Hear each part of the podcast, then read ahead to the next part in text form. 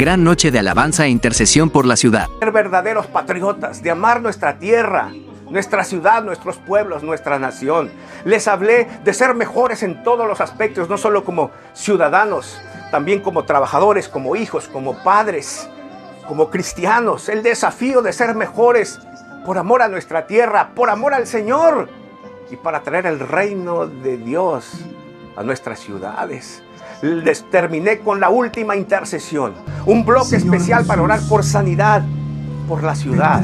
Sanidad en la ciudad, en la gente triste, la que perdió seres queridos o tiene seres queridos desaparecidos. Oramos por ellos, oramos por la gente triste, oramos por los que se quieren quitar la vida, intercedimos con poder y levantamos a Cristo con todo el corazón.